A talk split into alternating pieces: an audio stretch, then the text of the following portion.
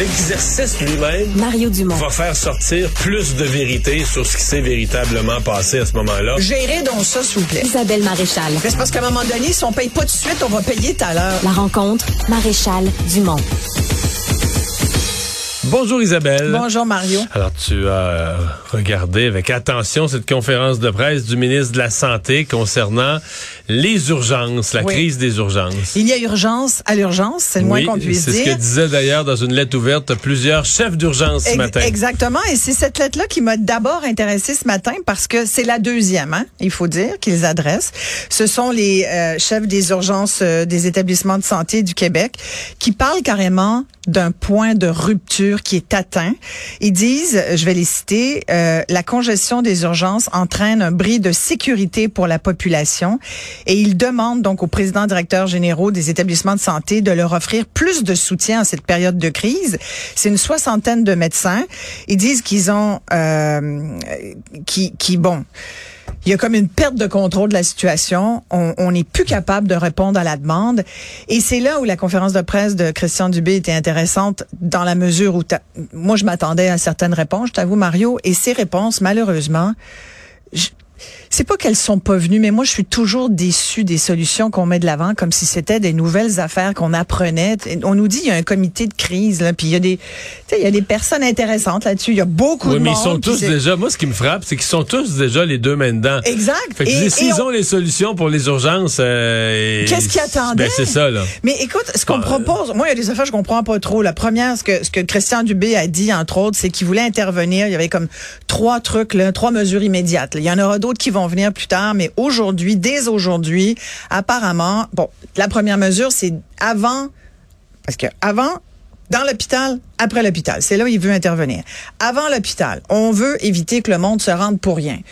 Ça, c'est la même maudite litanie qu'on entend chaque fois. On voudrait que les gens qui n'ont pas d'affaires à l'hôpital n'y aillent pas.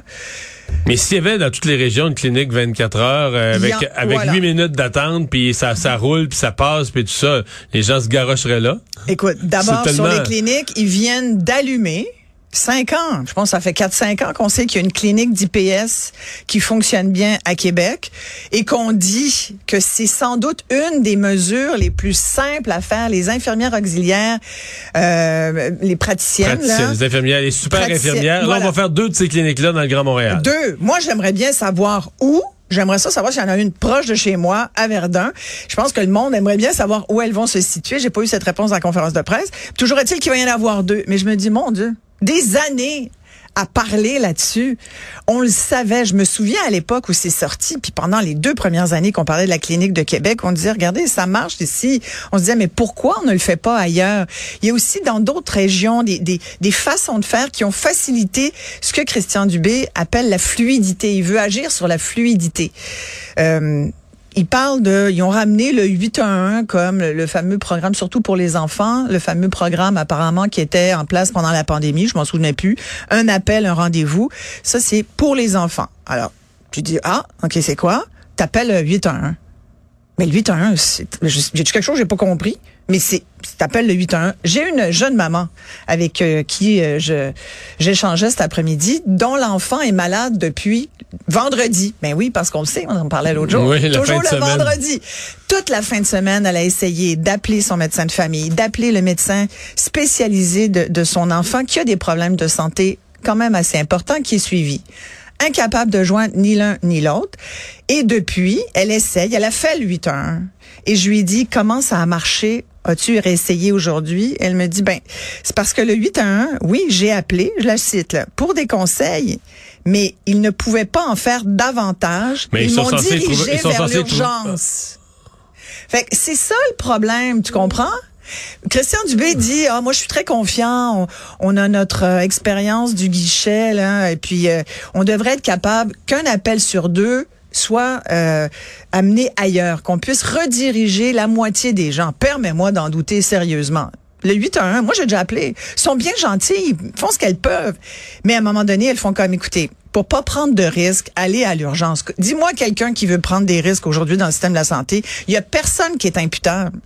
Alors, on est loin de la prise de risque. Donc, le 8 à 1, écoute, Ah, il va falloir qu'il l'explique plus.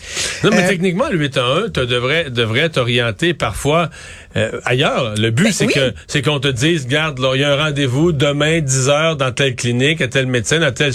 C'est ça la promesse de Christian Dubé, là. C'est qu'on va, on va on va te trouver, on va te rediriger. Ou cette, ce que dont tu as parlé tout à l'heure, c'est Oui. une nouvelle clinique d'infirmières, Voilà. c'est quelque chose de moins grave, qu'on pense qu'une infirmière praticienne, c'est suffisant.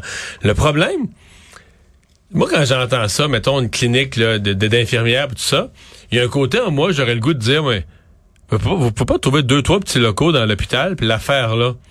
Parce que mettons que l'infirmière se rend, Ah ben à, oui, à tous les ouais. 10 patients, là, elle se rend compte que, oh, ce monsieur-là, il pense que c'est pas grave, là, mais c'est bien plus grave qu'il pense. Ouais. Ben, il n'y a pas besoin de faire 32 km, se remettre en ligne. Il est comme déjà rentré dans le système. Si ça prend une radiographie, tu penses que c'est pas, le monsieur pense pas si grave, la madame pense, ah, moi j'ai des inquiétudes, je voudrais une radio.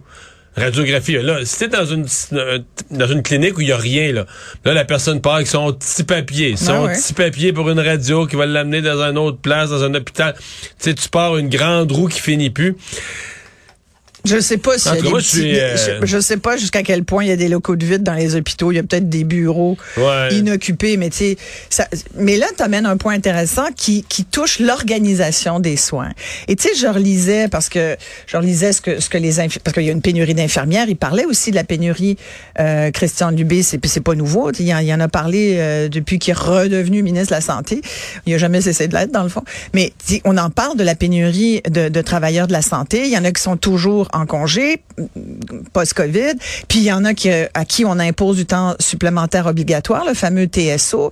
Tu sais, les infirmières veulent plus être obligées de faire ce temps supplémentaire-là. C'est toute surcharge de travail au- au-delà de ton quart de 8 heures. Il y a eu des incidents fâcheux, malheureux, où il y a eu des erreurs médicales. Où Mais là, à un moment donné, si tu dis comment on va arriver à en venir à bout, Euh, je te parlais là, de- des, des autres interventions, d'autres choses qu'on connaît comme mesures puis qu'on n'a pas mises en place, c'est d'appeler dans les euh, RP1 tu sais, les résidences pour personnes âgées, puis dire, dites donc, euh, pouvez-vous me faire une soumission? Moi, j'aurais peut-être deux, trois personnes à vous envoyer. Là, on- là, la cellule de crise vient d'arriver avec ça aujourd'hui. Écoute, ça veut dire qu'il ne faisait pas avant s'assurer que toutes les places en RPA étaient, étaient prises pour justement désengorger l'urgence. On dit qu'il y a 15% des gens qui sont à l'urgence sur des lits qui, qui devraient être ailleurs, notamment Moi, dans même- des résidences pour personnes Ils ont même âgées donné ou un du acronyme. Ils ont même donné un acronyme aujourd'hui, les Oui, NSA, les là. NSA. Donc des personnes qui ne reçoivent pas des soins actifs, là, qui sont pas là, qui, Ouais, ouais. qui ont juste besoin d'un suivi, d'un accompagnement, d'une présence, mais qui ont plus, sont plus en, en soins actifs, qui requis par un, dans un hôpital. là. Exactement. Puis on a même questionné le fait que comment ça se fait que l'urgence est congestionnée. Écoute, je regardais les chiffres. Le CHUM ce matin, c'était 163 au niveau de, de la gestion là, en, termes de, de surcharge, 163 Ah, mais c'est pire cette semaine que la semaine passée. Là. Dans les Laurentides, l'ense- 157. Le gardeur, l'hôpital Le Gardeur, il y a visiblement un gros problème. 194 là. Je pense que Santa Cabrini, c'était 200% Sainte-Justine, 125 T'as envie de dire, ah. Mont-Laurier est en haut de Ah, mais 200 c'était- aussi dans les. Hautes-Laurentides. Je pense que c'est des taux comme on n'a jamais. Alors là, c'est un problème systémique, puis j'ai vraiment l'impression qu'on arrive avec des, des mesures qu'on connaît déjà, qui auraient dû être mises en place avant. Donc, on attend les vraies mesures. J'ai hâte de voir la suite, sincèrement. Donc, t'es resté plus ou moins sur ton appétit. Là. Mais oui, effectivement. Puis, tu sais, sur la question de... euh, le point de rupture, c'est quand même pas rien. Quand tu vois des médecins qui disent, on a atteint un point de rupture, et c'est c'est danger, danger, là. C'est... Ben, les dangers, c'est moi je les vois de deux ordres. T'as le premier danger que vraiment t'es rendu là pénurie de personnel, limite, limite, limite. Puis là, ben la, la charge de travail fait que ça pète. là. Ta, ta dernière équipe, là, tu comprends, ta dernière équipe de soir ou tes dernières équipes là, partent en burn-out, partent en maladie. Puis là, vraiment, tu tombes en, ben, soit en rupture de service ou tu vas Ou mettre que des... les patients... Écoute, moi, j'ai été à l'urgence il y a pas très longtemps. Euh, j'ai vu j'ai vu des gens quitter, là. Des gens qui étaient là depuis Ah, ça, plusieurs par heures. qui étaient, là. qui étaient, non, une fois qu'ils avaient trié puis qui étaient sur le lit, Ouais. là. tu sais. Mais c'est 1000 par jour. Et c'est comme, OK, on C'est s'en 1000 va. c'est 1000 par jour. Moi, je l'ai vu, là. Qui quitte sans avoir vu un médecin, c'est fou, là. Écoute, j'étais témoin d'une situation où, là, soudainement, il y a une dame à qui on a parlé qui a dit, mais non, moi j'attends. Là, on lui demandait d'attendre encore. Ça faisait trois, quatre jours qu'elle était là. Et euh, il fallait encore qu'elle attende pour un examen qu'on devait lui faire le matin, qu'on lui avait pas fait, qu'on repoussait ça au soir. Euh, mon, mon, propre conjoint, il a été huit jours à l'urgence euh, du CHUM. Il a été monté ensuite sur les étages parce que son état était quand même euh, un peu inquiétant. Mais les deux dernières journées, il a surtout attendu qu'on lui fasse des examens. Puis la machine n'était pas disponible. Puis le rendez-vous, c'était demain matin. Puis tu comprends? Tu as envie de dire, il y a comme le système est lent. On dirait qu'il n'y a pas de réaction, que c'est très lent. Mais je dois dire, le personnel infirmier court surtout au CHUM. C'est un hôpital de corridor, c'est tellement immense. Fait que tu vois les gens, je pense qu'ils s'épuisent à marcher vite, à courir d'un bord et de l'autre. On dirait qu'il y a comme tu te dis, mais où ils vont tous ces gens-là? Parce que tu vois les patients, puis moi, tu poses les questions, tu dis, est-ce que c'est possible de voir un médecin? Tout le monde veut voir un médecin. Est-ce que c'est possible de voir un médecin? Le médecin n'est pas là. Quand est-ce qu'il va être là? On le sait pas. Personne ne sait rien. Tu jamais de réponse à tes maudites questions. Tu es vraiment laissé à toi-même. Tu es couché sur une civière si tu chanceux hein, de pas être debout. T'as les, t'as les, euh, les néons dans, les néons dans la figure. C'est 24 heures sur 24 les, les pleines lumières. On est, puis là, c'est, je dois avouer, ça ricane pas mal fort dans les corridors quand même. Ils ont un petit peu le temps de se raconter leur fin de semaine. C'est un commentaire qui va me valoir une pluie de roches, mais je le dis quand même. Des fois, tu as envie de dire, c'est parce qu'on n'a plus de patience comme patient. Fait quand tu es à l'urgence, tu as juste envie que quelqu'un vienne t'aider. Des fois, tu te dis surtout que tu pas de clean, tu pas de mouchoir en papier. Des fois, il n'y a pas de papier de toilette. Il faut que tu amènes ton oreiller. Il faut que tu amènes tout. T'sais. Puis là, je te parle pas de la bouffe. C'est sûr qu'on n'y va pas pour manger. On y va pour recevoir des soins, mais il faut qu'on en reçoive. Tu en train de parler du meilleur système de santé au monde? Oh mon Dieu, qui nous coûte un petit bras.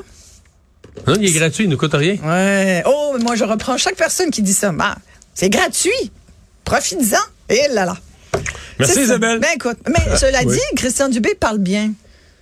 Mais je pense qu'il va être vite à bout. Moi, je, je l'ai dit, plus tôt, euh, je pense que son affaire a jamais été aussi fragile que sur ce sujet des urgences et de, son, sa ah, cellule de crise.